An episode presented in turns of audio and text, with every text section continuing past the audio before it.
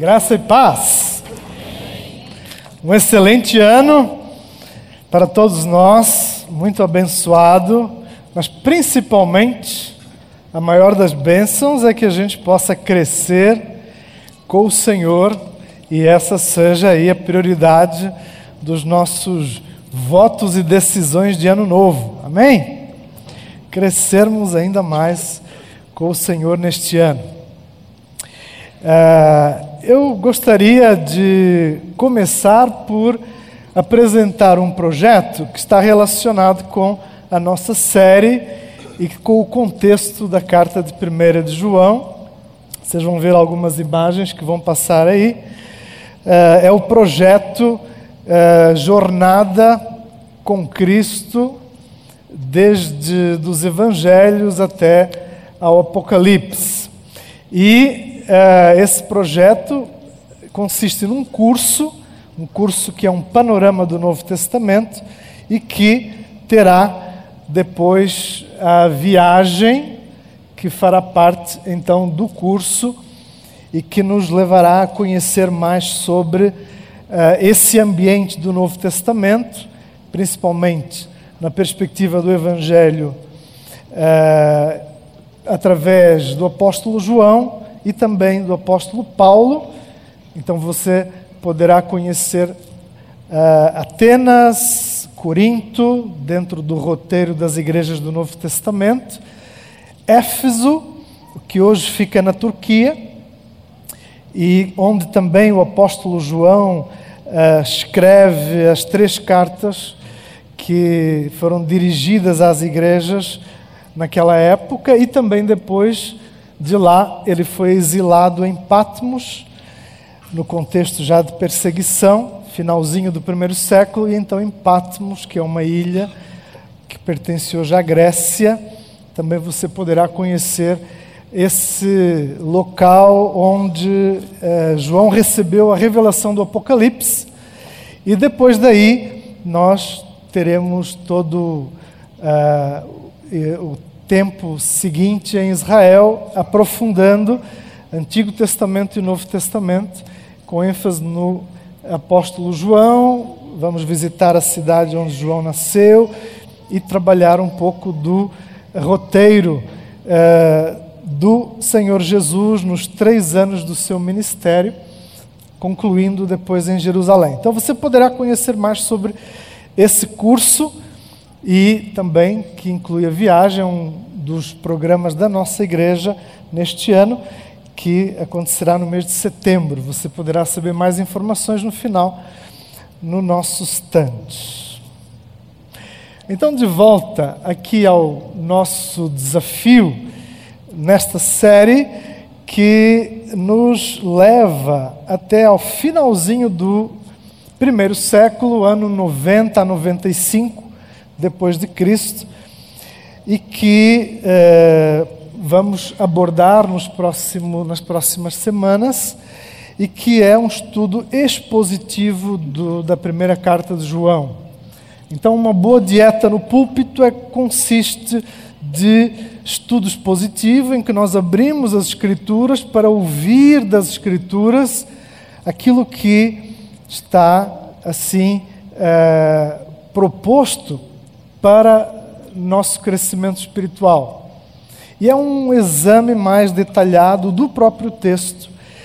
E teremos também algumas séries temáticas em que o tema é um tema da vida cristã, um tema contemporâneo, em que a inspiração também se baseia nas Escrituras, mas num uh, estudo expositivo, como esta série de janeiro e fevereiro, nós estaremos mergulhando ainda mais no texto e aprendendo com ele.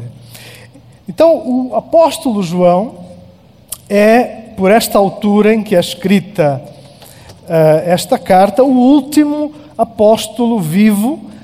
Ele é esse ancião uh, com mais de 90 anos de idade e que é o último que tem esse papel de continuar a dar direção à igreja do Senhor Jesus, que havia passado nas décadas anteriores por vários movimentos entre eles perseguição, oposição, morte dos apóstolos, uh, e as igrejas que se reuniam a maior parte em casas, em diferentes locais, recebiam então cartas, evangelhos e escritos que encorajavam a igreja a manter-se na verdade e a responder aos desafios também, às heresias que uh, chegavam para atrapalhar o povo de Deus e para, assim, uh, incluir erro, desviando realmente do cristianismo que tinha sido ensinado pelo Senhor Jesus. É neste ambiente que o apóstolo João ele escreve as três cartas, esta é a primeira delas é, escreve o Evangelho de João, que é o último dos evangelhos a ser escrito, e que tem essa visão sobre a obra de Cristo mais completa e que é, conecta com os demais evangelhos e outros escritos que já eram conhecidos pela igreja e pelo próprio João. Então, João complementa com as suas cartas o Evangelho e depois o Apocalipse, que é o último dos textos a ser escrito, este já em Patmos, ele exilado depois da perseguição que já a igreja sentia. Aqui encontramos o, o cenário em que estas palavras ecoam para nós num contexto muito específico em que uh, muitos tentavam desviar fazer desviar a igreja da verdade, da luz do Evangelho, incutindo falsas ideias. Então, João escreve também corrigindo esses erros e dando assim direcionamento uh, para que os discípulos de Jesus, como nós hoje, dois mil anos depois, saibamos reagir, responder às, ao espírito da época, às falsas ideias e à distorção da verdade que está constantemente diante de nós. Então é neste cenário que nós recebemos esta carta e que então temos o desafio de falar nesta manhã no tema Somos casa. Como construir uma casa saudável? Como construir uma casa saudável? A Organização Mundial de Saúde, ela definiu saúde há muito tempo atrás com três aspectos que deveriam definir essa qualidade de vida, esse conforto, bem-estar da pessoa. E eles definiram assim: o que, que traz saúde?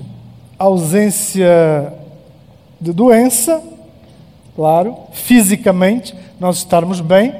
O segundo elemento que eles definiram foi a dimensão mental, emocional.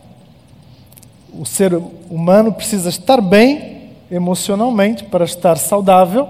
E a terceira componente foi a componente relacional. O homem socialmente ele deve se sentir bem.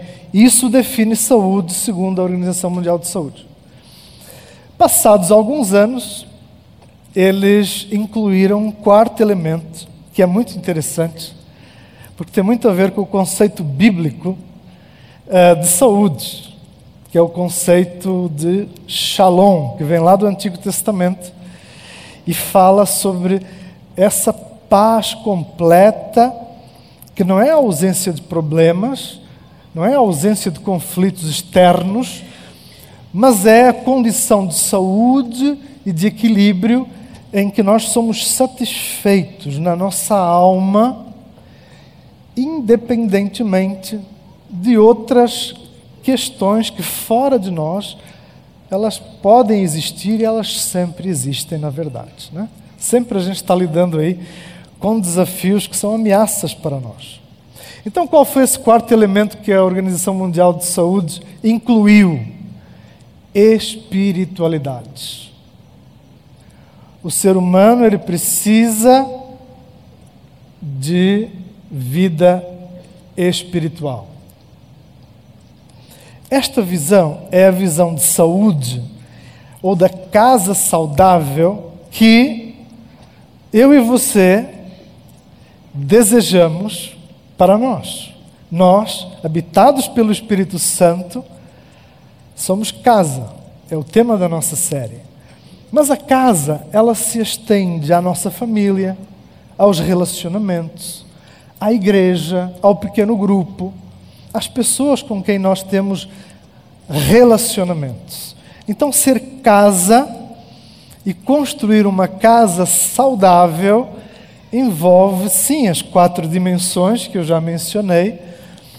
E eu gostaria de começar aqui, porque na cabeça do apóstolo João há uma relação muito direta entre a saúde, entre a vida completa do cristão vivida como o Senhor Jesus ensinou e a preocupação de que os apóstolos, as igrejas do Novo Testamento, elas fossem sim essa amostra, esse vislumbre, uh, esse, esse display do que é realmente essa vida saudável, que é espiritualmente saudável, relacionalmente saudável.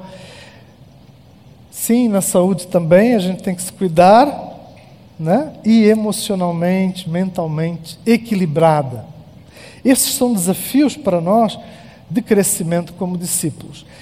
E o apóstolo João ele apresenta três testes para nós para, como discípulos, fazermos um check-up de como é que está a nossa casa, como é que está a nossa vida espiritual.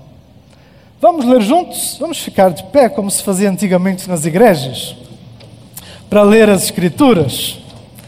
Acho que isso quebra aqui um pouquinho, né? Essa coisa de a gente ficar sentado muito tempo.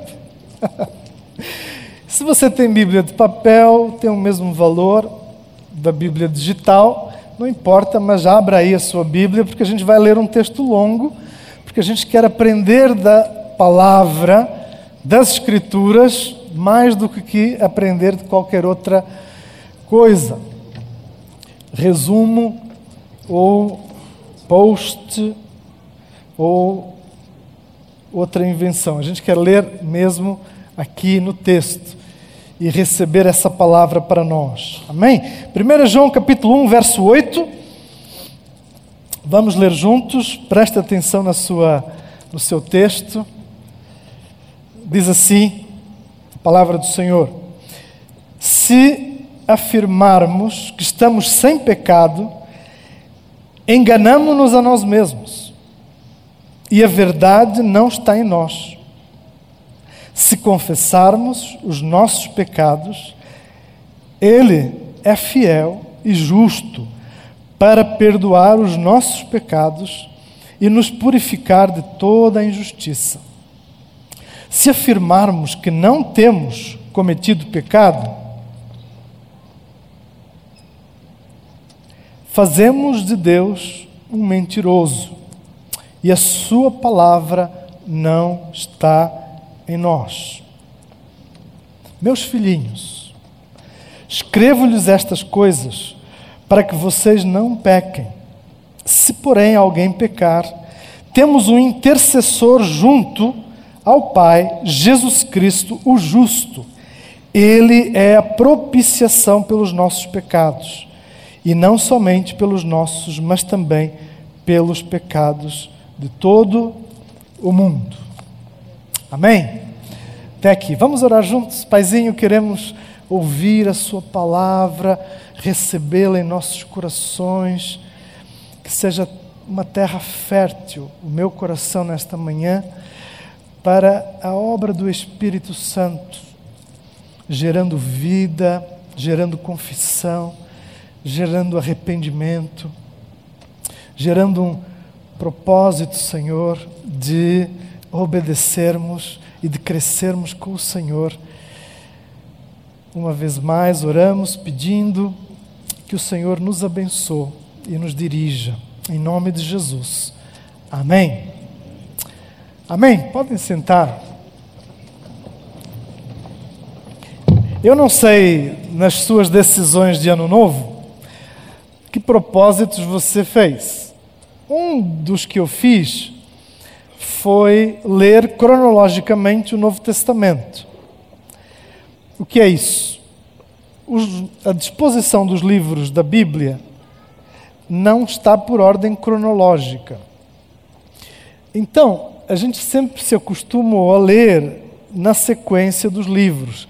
E existem agora, agora algumas Bíblias que nos ajudam com esse plano de leitura que vai na sequência do tempo. Entre os evangelhos, a gente tem ali uma tabelinha de um para o outro, de outro para um, porque eles são sinóticos, eles abordam temas sob diversos pontos de vista, a maior parte deles os mesmos assuntos. O Evangelho de João é um pouco diferente, como eu expliquei, porque é o último dos evangelhos a ser escrito e tem este contexto todo que nós mencionamos. Quando chega em Atos, Atos e as cartas estão interligados num bate-volta constante. Então, o que está acontecendo ali, retratado por Lucas no livro de Atos, dialoga o tempo todo com os escritos das cartas, as correções de Paulo, de Pedro, tudo aquilo que a gente então pode ler e ajuda muito esta chave da sequência do tempo para entendermos melhor. Então foi uma decisão minha, eu já tinha feito isso há algum tempo, há algum tempo atrás, e este ano foco no Novo Testamento. Os meus devocionais são nessa sequência, estudando então Novo Testamento. Ainda estou nos Evangelhos, mas é uma aventura muito legal. Quero desafiar você a fazer um seu programa de leitura, se você não tem. É, que pode ser esse, pode ser outro, mas é importante que você leia a palavra, a, a fonte primária, uh, antes da gente ficar lendo devocionais que outras pessoas escrevem, são bons, né? pensamentos, me ajuda. Mas leia a fonte primária, resgate o texto no texto, né? E uh, estude, aprofunde a sua vida. Garanto que o seu dia vai ser muito mais abençoado se você começar o dia lendo e estudando um pouquinho da palavra de Deus. Posso ouvir um. Misericórdia? Alguém quer. Né? Vamos fazer, vamos, vamos estudar a palavra. Isso faz um bem para a gente maravilhoso. Não tem como a gente ser saudável, segundo a OMS, ou segundo a visão bíblica, que é a mais importante, o shalom, se não for assim. A gente precisa se alimentar da palavra de Deus.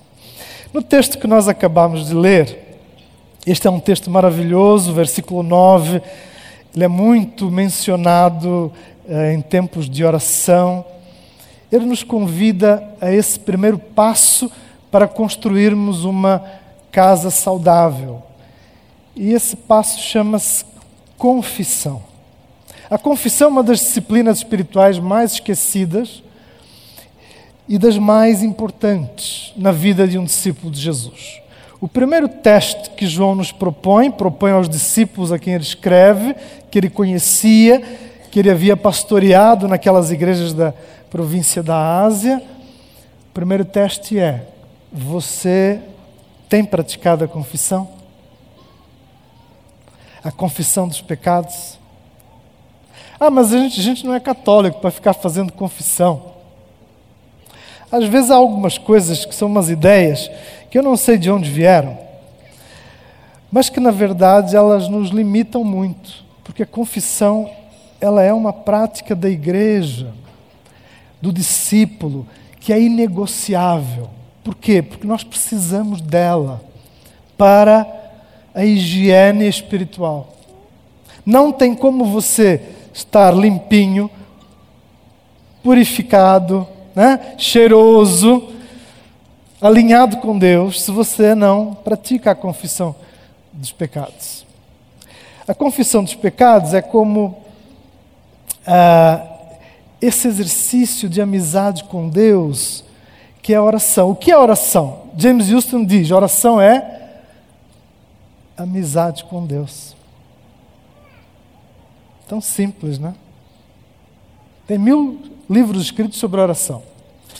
Alguém me perguntou no final do primeiro culto: qual livro é que eu preciso comprar sobre oração? Aí eu fiquei pensando que livro é que mais me marcou de oração, e aí eu parei e falei assim: irmã, ore. Não precisa comprar livro nenhum, não. Leia as Escrituras e ore. Pratique a amizade, porque oração é amizade com Deus. É nesse ambiente de amizade com Deus em Cristo que eu e você abrimos o coração, confessamos, reconhecemos aquilo que Deus já sabe. Porque confissão não é nada que Deus não saiba. Não tem como a gente esconder de Deus alguma coisa. Mas parece que a gente tem dificuldade para falar, para dizer certas coisas. Faça isso, pratique isso, porque isso faz bem. Não é a Deus, é a você, é a mim. A componente é, terapêutica da confissão, ela é fundamental em nos ajudar a lidar com o perdão que nós necessitamos, eu e você necessitamos. Então, sem confissão, meu querido, minha querida irmã, não há higiene. Imagina ficar um mês sem tomar banho. Alguém aqui já passou por essa experiência? Não? Tem umas piadas aí dos perfumes franceses que são fortes por alguma razão. Isso tudo é conversa. Mas não tem como, a gente precisa tomar banho e fazer a nossa higiene, porque senão, né, ainda mais clima tropical, né? Essa higiene espiritual é a confissão é o desabafar com Deus, é o reconhecer o que Deus já sabe, mas que faz diferença para nós. Com a boca confessamos. E essa confissão ela gera cura. Porque em Jesus, o nosso Salvador, que tomou o nosso lugar lá na, na cruz, nós temos, mediante o nosso arrependimento, nós temos o perdão para os nossos pecados. Existe coisa melhor do que ser perdoado? Quando você, você fez alguma coisa terrível, a pessoa que você ama e que você sabe que vai ficar muito desapontada, e você não quer que ela saiba, mas não tem jeito, ela soube. Tem coisa melhor do que receber um verdadeiro e honesto eu te perdoo sem restrições. É isso que eu e você perdemos se não praticamos a confissão. Se confessarmos os nossos pecados, Ele é fiel e justo para nos perdoar os pecados e purificar de toda a injustiça, toda a conta espiritual que está lá dos nossos pecados ela é zerada através da confissão com arrependimento. E isso gera em nós cura, gera alívio, gera a leveza que nós precisamos para caminhar bem. Porque quem está com culpa não consegue caminhar bem, vive curvado assim, ó, respira mal, anda torto. É isso aí. Então a confissão, ela não é opcional na vida cristã. Ela é um dos fundamentos e a gente pratica e isso faz um bem para a gente, porque assim nos tornamos saudáveis. A nossa casa, somos casa, eu só posso ser casa saudável, mesmo quando os outros à minha volta não são saudáveis, se eu pratico a confissão uh, dos meus pecados. Ah, mas esse negócio de pecado, isso é muito pesado. Hoje em dia até a gente está usando outras palavras para falar disso, porque isso é muito, né? Está muito arcaico esse negócio do, do pecado. Ah, pois é, não tem como. Pecado é pecado, a Bíblia chama de pecado. E o pecado é tudo aquilo que eu e você aceitamos, praticamos, consentimos, tornamos nosso e que não é o melhor para nós. Ou seja, não é saudável. O pecado é isso. Não é saudável fisicamente, não é saudável emocionalmente, não é saudável relacionalmente e não é saudável espiritualmente. Isso é o pecado. João fala de luz e escuridão o tempo todo para mostrar como essas realidades estão distantes. Verdade e erro, o que é da luz, o que é da escuridão, o que é de Deus e o que é do sistema mundo e o que é do maligno. Então, flertar com o mundo, flertar com o que é do mal, é trocar a luz e a verdade pelos nossos próprios desejos. É o auto-engano. Então, o versículo 8 fala sobre isso. Esse auto-engano que vem de afirmarmos que não temos pecado. Ah, mas o meu vizinho é pior do que eu.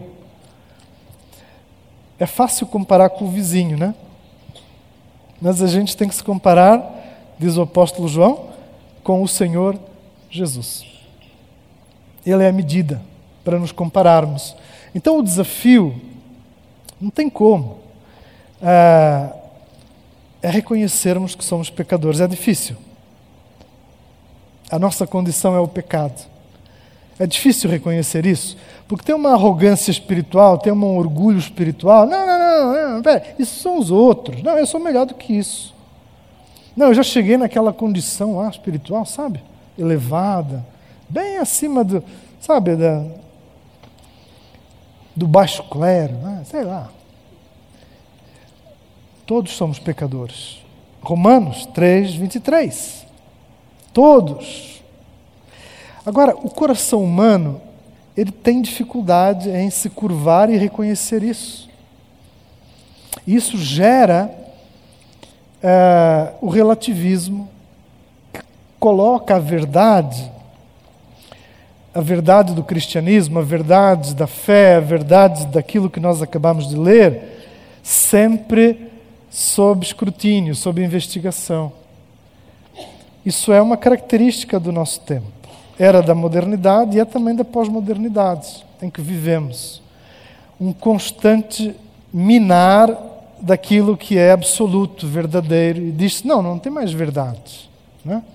Agora, você e eu temos que nos posicionar, e como João aqui nos chama a fazer, saber separar o que é luz e o que é escuridão o que, é, o que vem de Deus e da palavra, daquilo que é confusão, daquilo que é dos gnósticos. Lá no contexto direto de João, o gnosticismo ensinava que o corpo podia fazer o que quisesse, porque a alma, sim, mantinha-se elevada e por isso não afetava o corpo. Então você podia pecar à vontade, até porque Jesus já tinha pago, o preço, aqueles que eram gnósticos cristãos se é que isso existia, mas eles estavam nas igrejas e eles tentavam influenciar os outros para segui-los. E João tem que clarificar e com palavras bem firmes mostrar que isso era o auto-engano de fazer com que os nossos, nossos desejos realmente se tornem verdade. E aquilo que é errado nunca vai ser verdade mesmo que a gente repita 20 vezes. Né? Então, parte do nosso desafio é discernir o que a gente ouve, o que a gente lê, o que vem a nós. Porque hoje há formas de gnosticismo mais atuais, mais sofisticadas, que vêm na autoajuda, que vêm às vezes em pregações de igrejas, né? que falam só de boas notícias, de prosperidades, essas coisas todas ou que falam de que a gente não tem que ser preocupados com a ética, que importa é essa espiritualidade elevada que anda por aí, né? Então, assim, eu e você, como discípulos, temos os fundamentos que não podemos abrir mão deles nem ficar confusos. Por isso temos que ler as Escrituras, estudar as Escrituras, aprofundar, mergulhar ah, na palavra, para estarmos bem preparados para discernir o erro. Né? Então, João nos manda aqui praticar a confissão, e essa confissão gera saúde, gera benefícios, é uma necessidade que eu e você temos. E como é que nós fazemos isso? Com a maior naturalidade nessa conversa de amizade com Deus, reconhecendo o que Deus já sabe e com o propósito de enfrentarmos os pecados de estimação que nós temos, aquilo em que a gente acaba caindo mais e que são realmente é, coisas que desagradam a Deus porque elas fazem mal para a gente, né? fazem mal para os relacionamentos, fazem mal para a saúde da casa. Então pratique confissão. Faça isso. Né? Há momentos e há coisas que é muito bom a gente ter alguém que a gente confia, que às vezes precisa ouvir a nossa confissão e orar com a gente. Para que esse perdão, ele, lá no mais íntimo da nossa alma, ele gere esse efeito terapêutico em coisas mais complicadas às vezes. E isso está ligado muito com até o perdão que nós precisamos liberar sobre outras pessoas, né? mas também na confissão de coisas em que a gente fica recorrendo no mesmo erro, no mesmo pecado, e precisamos de alguém que ore conosco e a quem a gente vai prestar contas e dizer: Olha, eu estou lutando contra este pecado, estou buscando ser fortalecido em Deus para ficar livre disso, porque eu quero estar leve, eu quero me concentrar, me focar no que Deus quer para mim e não ficar aqui perdendo tempo com o que não é o melhor de Deus para mim. Então, confissão, primeira parte do nosso texto, nos chama a essa prática que faz toda a diferença. Chesterton é um teólogo inglês que ele conta uma história.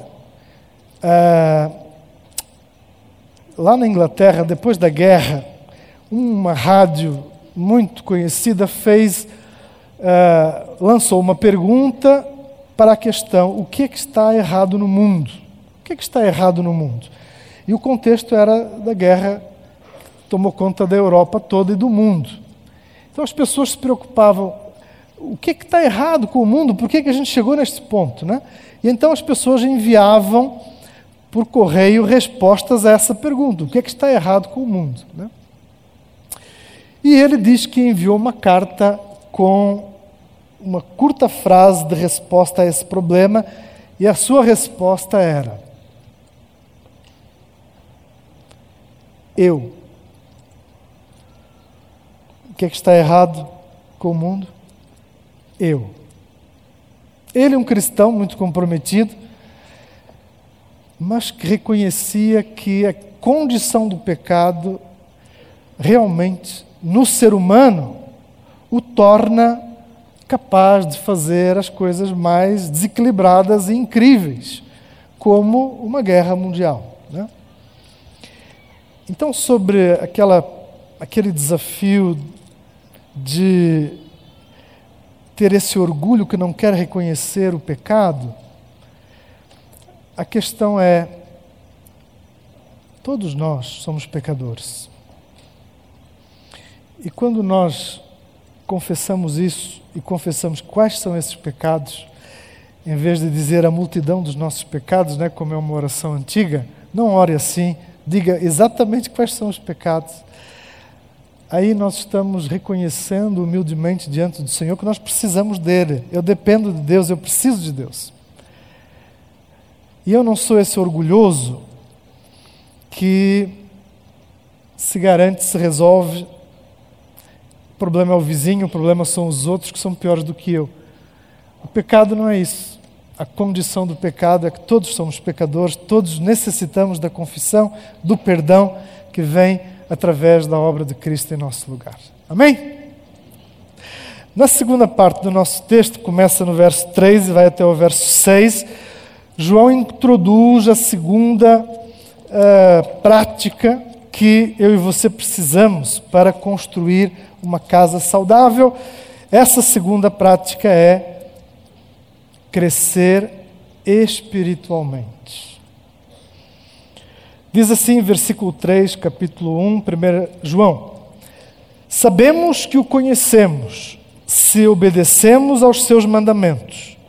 Aquele que diz, Eu o conheço, mas não obedece aos seus mandamentos, é mentiroso e a verdade não está nele.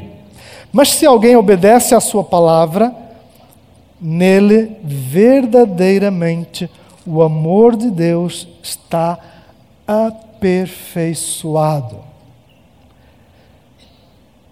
Aquele que afirma que permanece nele deve andar como ele andou, como Cristo andou. Então, esta é a prova dos nove. Ah, o segundo teste que João nos propõe como discípulos de Jesus é: nós estamos crescendo espiritualmente na verdade, no amor e frutificando desse amor de Deus. E isso tem uma palavra, verso 5, que é fundamental no texto, que é a palavra aperfeiçoado. Eu não sei como é que está na sua tradução, mas essa é ideia desse desenvolvimento espiritual.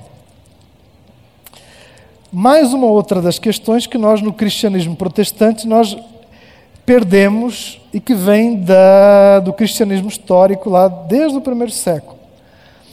Esta sintonia, esta ideia de que nós precisamos desenvolver a nossa fé crescendo espiritualmente. E muitos irmãos nossos do passado deram muita importância a isso, falando sobre essa disciplina de crescer espiritualmente.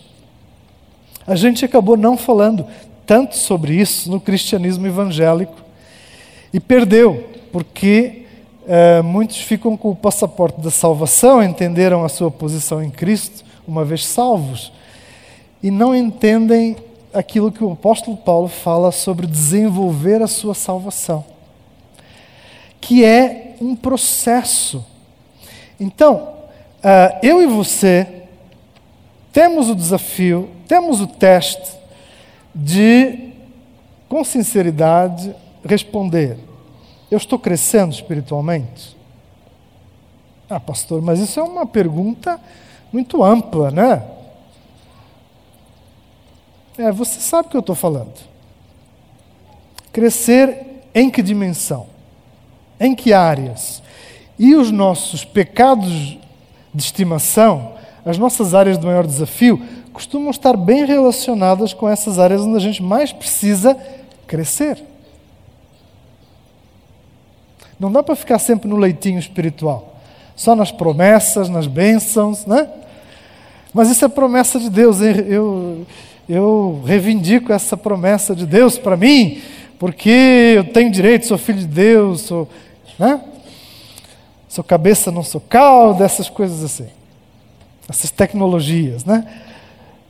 Crescer espiritualmente implica nesse envolvimento nosso, nessa obediência, que é a palavra que João usa, para esse pôr em prática a palavra.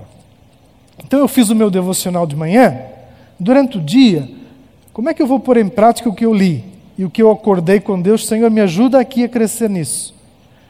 A crescer em não explodir tão rápido no trânsito, em ser mais delicado com as pessoas, em dar o benefício da dúvida, não achar que está todo mundo contra mim e eu saio que nem um fio desencapado dando curto em todo mundo, né? Sei lá, não sei o que é que pega para você, né? Mas, ou pensamentos negativos, enfim. Mas o desafio é: como é que eu cresço espiritualmente nesse foco nessa área, naquilo que se transforma de várias maneiras em desequilíbrio e pecado e infantilidade espiritual na nossa vida. Que são coisas que a gente mantém lá, num quarto escuro, e que só a gente é que quer ter acesso lá. Nem na confissão isso vai aparecer quando a gente vai dizer ao Senhor: Senhor, aquela área lá, o meu quarto escuro no sótão, está lá fechado. E não toca lá, não, tá, Espírito Santo, por favor. Então isso não é crescer espiritualmente. Crescer espiritualmente é encarar, é ter coragem de, com a ajuda de Deus, ser fortalecido, seja em que área em que precisa haver esse crescimento. E a palavra, então, aperfeiçoado, estar aperfeiçoado nele verdadeiramente no amor de Deus.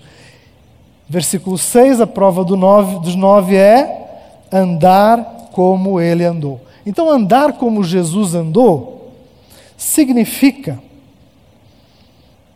assumir as áreas em que eu entendo as minhas fraquezas, as minhas fragilidades, ponho do lado o meu orgulho espiritual, a minha prepotência e arrogância de que eu consigo sozinho, não preciso de Deus, e eu me submeto. E como um aluno, vou obedecer, vou fazer aquilo que me é dado como trabalho de casa. Então, esse é o crescer que Deus espera de nós. É isso que gera saúde em nós. Essa obediência à palavra que nos vai limpando, purificando, né? trazendo luz às áreas de escuridão da nossa vida, seja nas nossas emoções, seja nos nossos relacionamentos, seja mesmo na nossa vida com Deus. Então, a segunda maneira é crescendo espiritualmente, obedecendo assim a palavra, caminhando para maturidade espiritual. O que é que define alguém maduro espiritualmente? É ter muitos anos de igreja? É ser líder? É ser pastor? Não. Tem muito pastor que não é maduro espiritualmente. Tem muito líder que está caminhando como todo mundo. Não é isso. O que define a maturidade espiritual é como a gente está parecido com o Senhor Jesus. É fácil.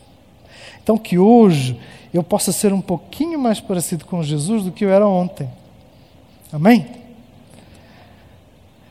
Que amanhã eu possa ser um pouquinho mais parecido com o Senhor Jesus, porque essa é a prova do que eu sou hoje. Mas tem uma progressão espiritual que não dá para a gente simplesmente abrir mão dela e dizer, ah, isso é facultativo. Então, João enfatiza: se você é da luz, você vai viver na luz e praticar a luz. Senão você está na escuridão, meu, meu querido, minha querida. E a escuridão, ela nos envolve, ela nos mata, ela nos leva para longe dos propósitos de Deus. E em vez de saúde, há doença, há enfermidade, há desequilíbrios, há morte. Né? Então o Senhor nos chama a renovar o check-up espiritual, relacional, emocional. Esse check-up que nos faz buscar essa saúde que faz diferença na nossa vida. A última prova que ele nos propõe, o último teste, é o mais difícil. É a pós-graduação da vida cristã e chama-se perdão. Perdão. Praticar o perdão. Amando os amigos é mais fácil, mas também perdoando os demais como Cristo.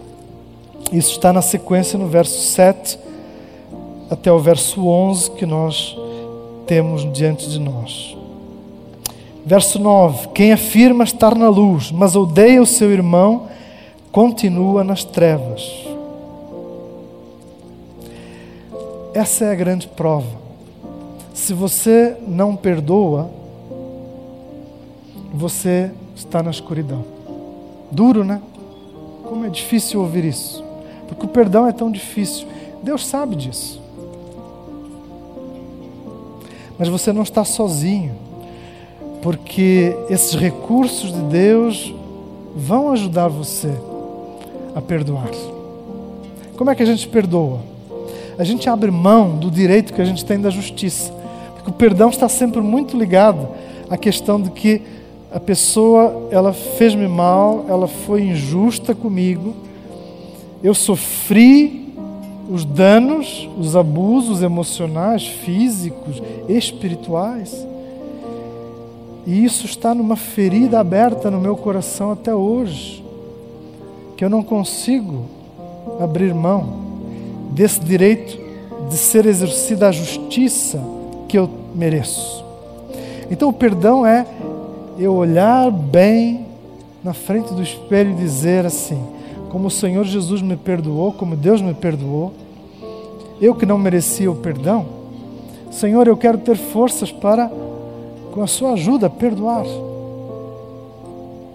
Abrir mão desse direito de que eu tenho razão, que a pessoa tem que vir aqui, se curvar e reconhecer o que ela fez. Eu abro mão disso, Senhor. Eu deixo, eu entrego. E aí começa algo novo a acontecer.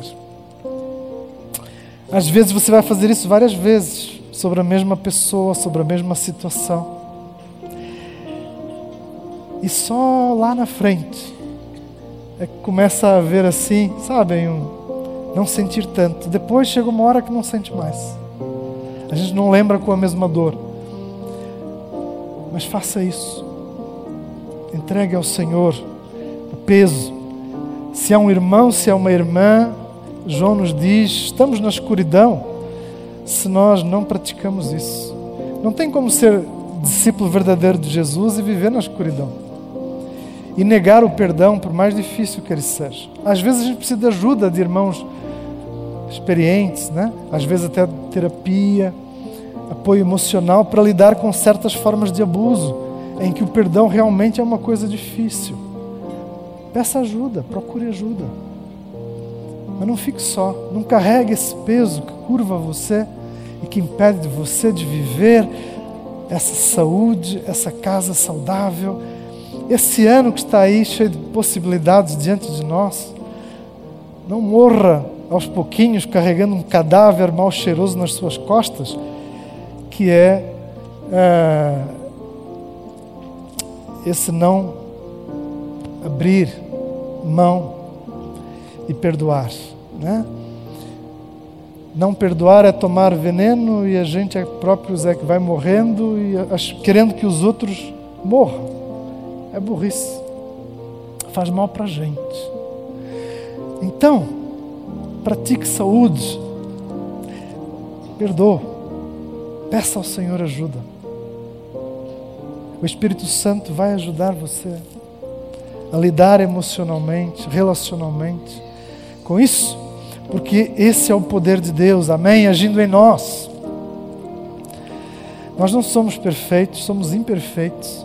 Nós temos um Deus que tem todo o poder e que constrói, reconstrói, cura, liberta.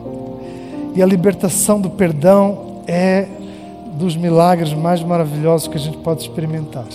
Ser perdoado e liberar perdão. Amém?